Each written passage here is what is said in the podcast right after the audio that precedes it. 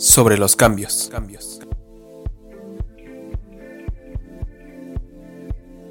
Hola invisibles, ¿cómo están?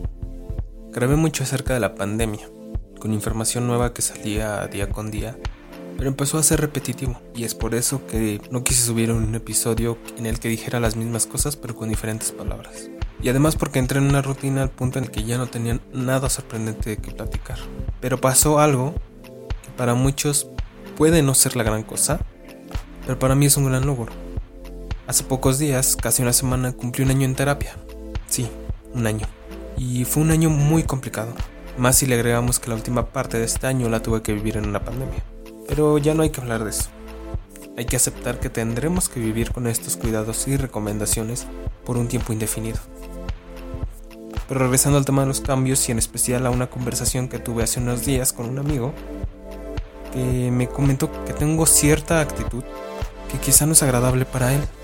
Situación que me había pasado meses atrás con otra persona. Para ser sincero, no sé qué actitudes son las que están molestando a estos dos amigos en particular. Y los llamo amigos porque es lo que son para mí.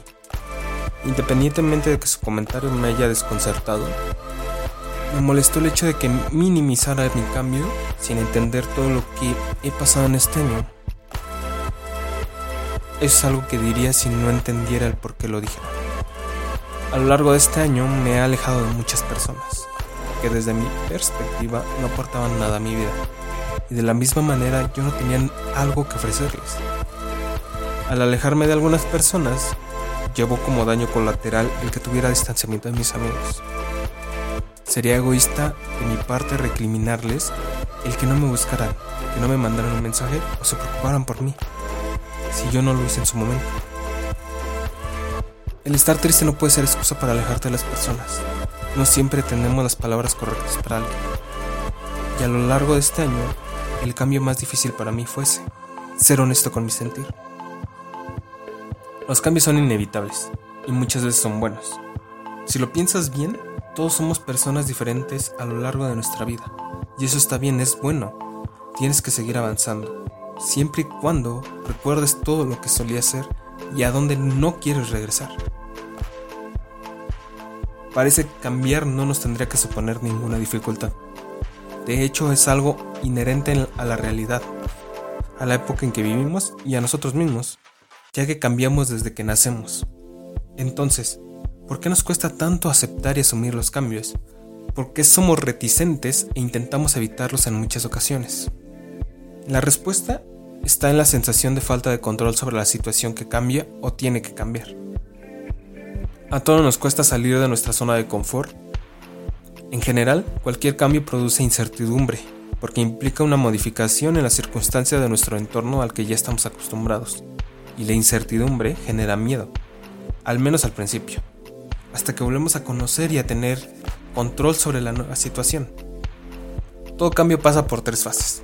1. Impacto. Se caracteriza por confusión, bloqueo, miedo, sentimientos de pérdida, idealización del pasado, inseguridad, resistencias y conductas de boicot. Es una fase muy emocional. En este sentido, es importante reconocer todas estas emociones y destacar lo positivo. 2. Elaboración.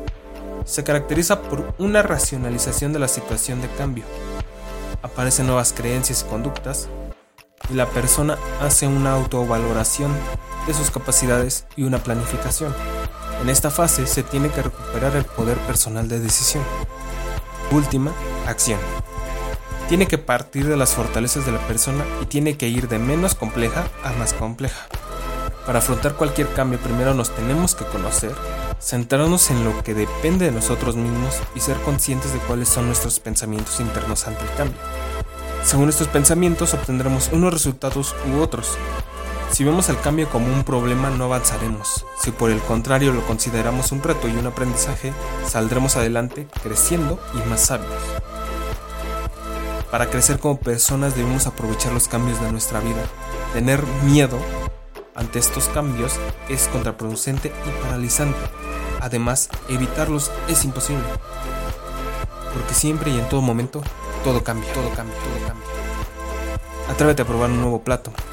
una nueva vida, escuchar una nueva banda, nueva ropa, nuevos viajes, nuevas aventuras e incluso nuevas personas, porque no está mal volver a empezar. Es curioso cómo día a día nada cambia, pero cuando miras atrás, todo es diferente. Todo es diferente. Todo es diferente. Todo es diferente.